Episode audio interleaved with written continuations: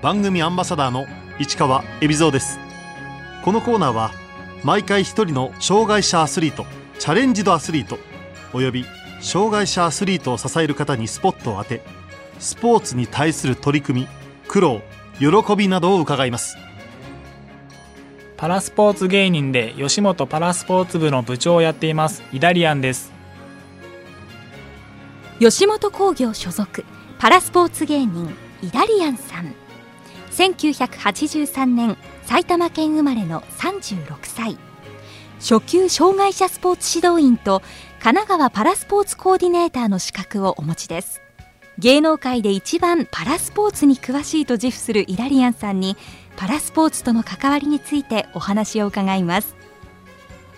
イダリアンさんがパラスポーツと出会ったきっかけは？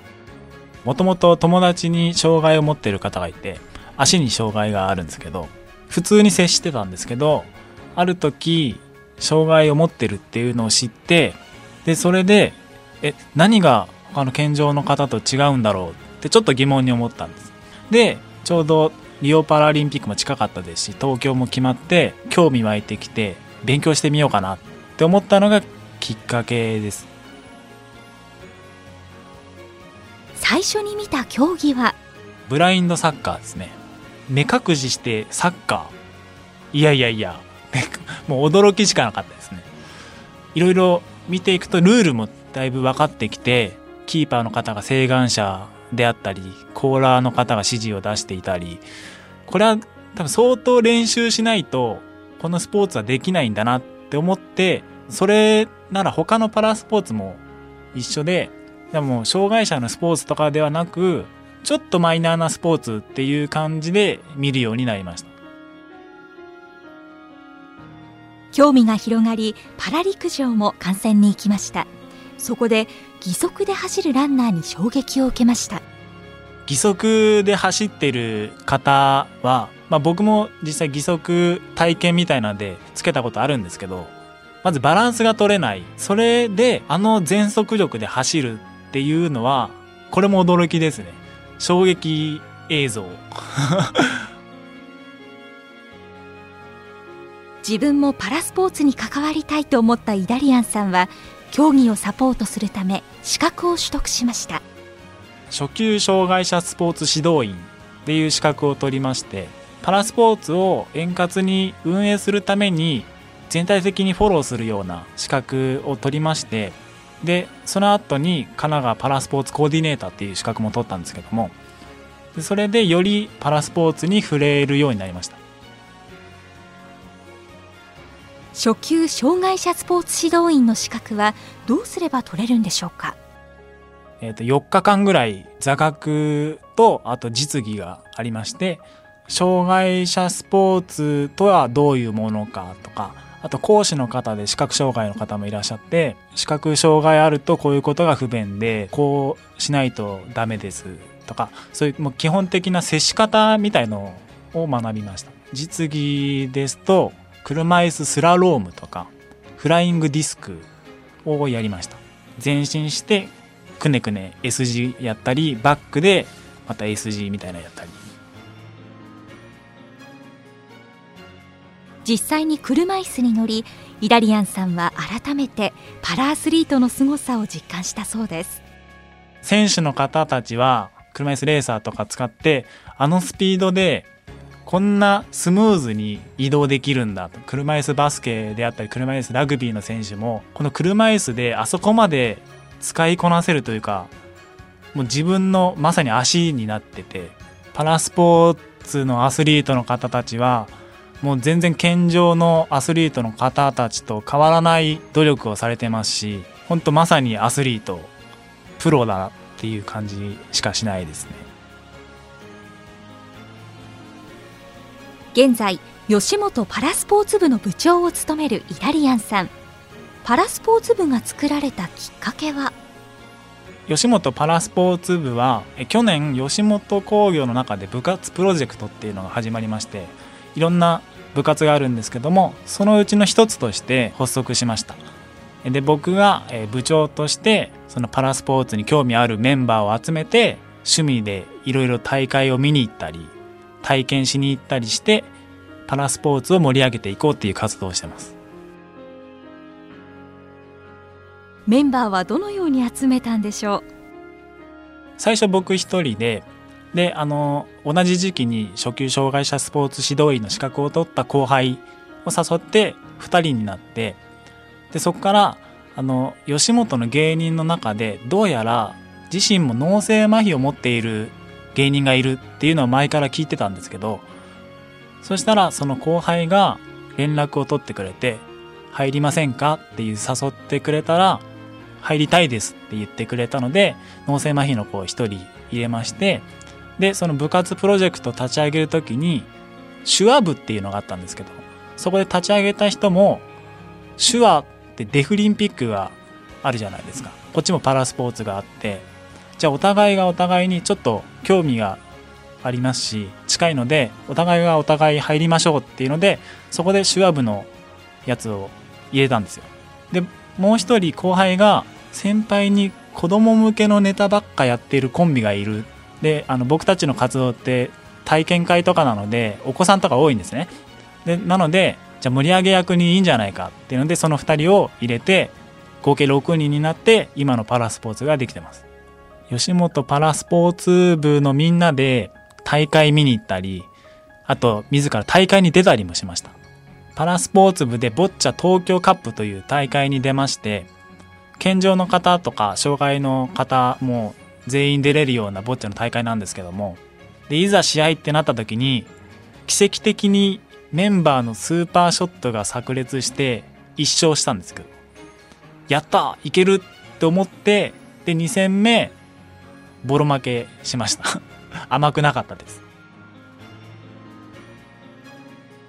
ボッチャは重度の脳性麻痺患者など体を動かすことが困難な方のために考えられた競技です。的となるジャックボールに向けてボールを投げ合いいかに近づけるかを競いますやっぱボッチャ体験してみると僕たちはあの自由に体動かせるんですけども脳性麻痺の方とかあのランプ滑り台のようなランプを使ったりその上投げしかできない方が僕でも全然できないのに的のジャックボールにピタッとつけるんですよ。イダリアンさんはパラスポーツ芸人として活動を行っています。僕個人の仕事としては体験会の MC であったり企業様の社内での大会の司会であったりあとトークショーであったりこういったラジオだったりそういった活動をしていて今までパラスポーツに触れたことのない方に気軽に楽しんでもらえるような活動をしています。イダリアンさんはイベントなどを通じパラアスリートとも交流があるそうです。リオパラリンピック車椅子バスケ代表の永田博之選手と何度かご一緒しまして今でもちょっと仲良くさせていただいてご飯行こうとかそういう誘いもあったりします。永田選手はまず見た目がワイルドなんですよ。でプレースタイルもハイポインターではないので積極的に攻める感じではないんですけどチーム全体のバランスをとっている献身的なプレーがかっこいいなと思いました。プライベートの永田選手はどんな方なんでしょう？シャイですね。僕もそうなんですけどもすごい人見知りなのかな。多分お互いが温度が似てたんだと思います。永田選手車椅子バスケ始めたきっかけとか漫画で始めたみたいなんですけども僕も漫画好きなのでそういった趣味もちょっとあったり永田選手埼玉ライオンズ所属なので僕も出身が埼玉なのでぜひ応援してますね。その他ゴールボール女子の辻村真希選手とも交流があるそうです。ゴールボールの日本選手権も見に行きました。ゴールボールとかパラスポーツのことをよくつぶやいてましたら辻村選手があのコメントとかしてくれたりしてそこで、まあ、直接会っては話してないんですけど試合を見に行ったりはしてます。目隠しをしたプレイヤーが相手の陣内にあるゴールめがけて鈴の入ったボールを投げ合うゴールボール。イダリアンさんがこの競技を知ったきっかけは？最初ゴールボール僕何の知識もない時にリオパラリンピックの映像を見たんですよ。で解説の方の説明とか聞きながらだんだん試合を理解していくんですけどあボールが音が鳴ってるんだな目隠ししてるんだなとかいろいろ聞きながら試合を見てたらもうのめり込んじゃって試合中観客の方も静かにしてなきゃいけない。でゴールが決まったらわーって盛り上がる。もう最初衝撃ですよね。イダリアンさんがハマったゴールボールの魅力は？ゴールボール選手が投げる時に違う選手がちょっと音を出してか乱させたりなんか騙し合いのスポーツ頭脳戦でもあるんだな。でそれであのボールを体全体をこう横に寝そべる感じで止めるっていうこのあとどうなるんだろうっていうドキドキですか？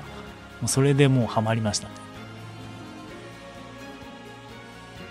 実際にゴールボールの試合を見て自分で体験もしてみました。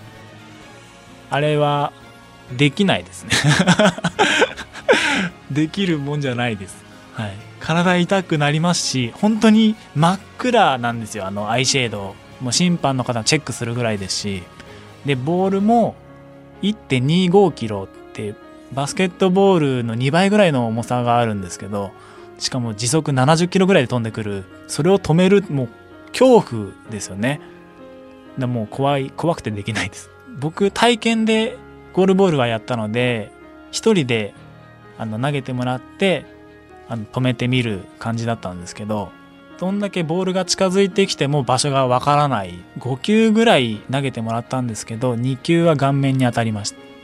より好きになりましたね。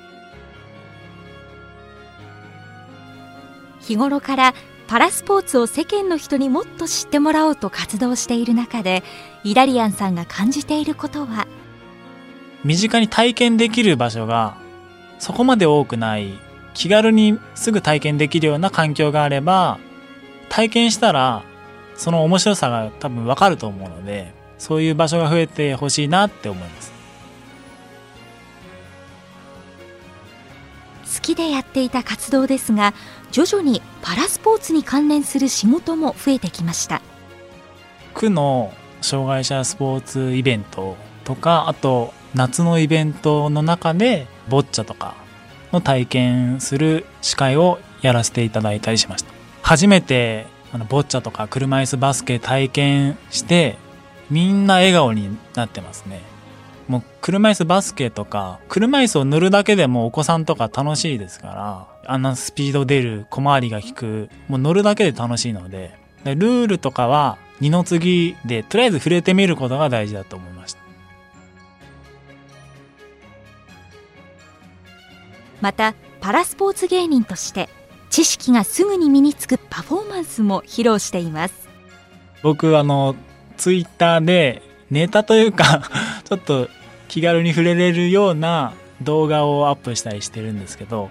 先日やったのがリズムで覚えようクラス分けパラ陸上編みたいな やったんですけど、え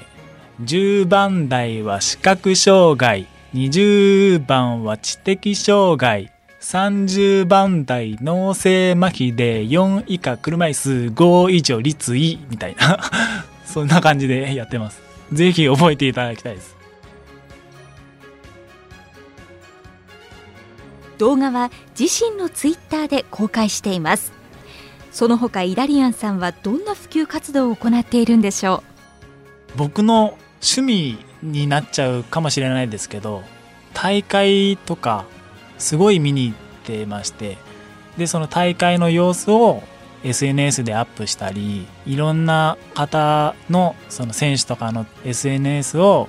あの広めたりとかですかね。見どころを僕ツイッターでほぼ毎日注目ポイントみたいなつぶやいてるんですけどそういうのをぜひ見ていただきたいなと思います。大会を最初資格取った後からちょっとずつ行き出したんですけどその時ってまだ本当にお客さんが少なかったんですよ。でも去年とかもう本番の1年前なのでその同じ大会でも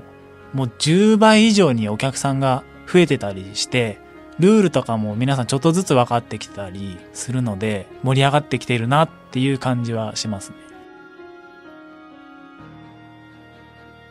特に注目度が上がってきたなと感じる競技は？ブラインドサッカー車椅子ラグビー車椅子バスケとかの大会は今までなかったんですけど有料の席とかを設けるようになって今までパラスポーツって無料で見れる感じだったんですけどやっぱ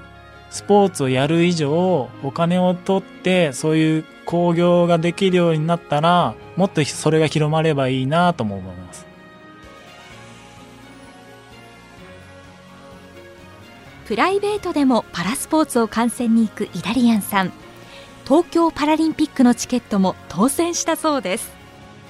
僕一次抽選の時に5セッション当選しまして2次は全滅だったんですけどゴールボール車椅子バスケパラ射撃でパラ陸上がユニバーサルリレーと T64 の 100m 走ですね。ゴールボールはもう僕が最初にすごいドハマりしたのでどうしても見たかったんですね。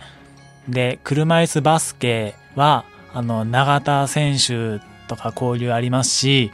やっぱ花形競技じゃないですか。すごい盛り上がるんだろうなっていうので見に行きたいですね。で、パラ射撃はですね、オリンピックの方射撃外れたんですよ。で、パラ射撃も射撃見たいなっていう。で、あと山内優輝選手がかっこいいんですよね。ちょっと見たいなっていうのと、あとユニバーサルリレーは東京から初めて開催される競技なので、すごい超人が揃う競技じゃないですか。しかもリレーって盛り上がるので、で、それをどうしても見たいっていうのと、あと T64100m 走。これもパラスポーツの中の最速を決めるっていうのは、やっぱ見ておきたいなっていうので、それにしました。ユニバーサルリレー一押しですね。パラスポーツ芸人をしているイダリアンさん。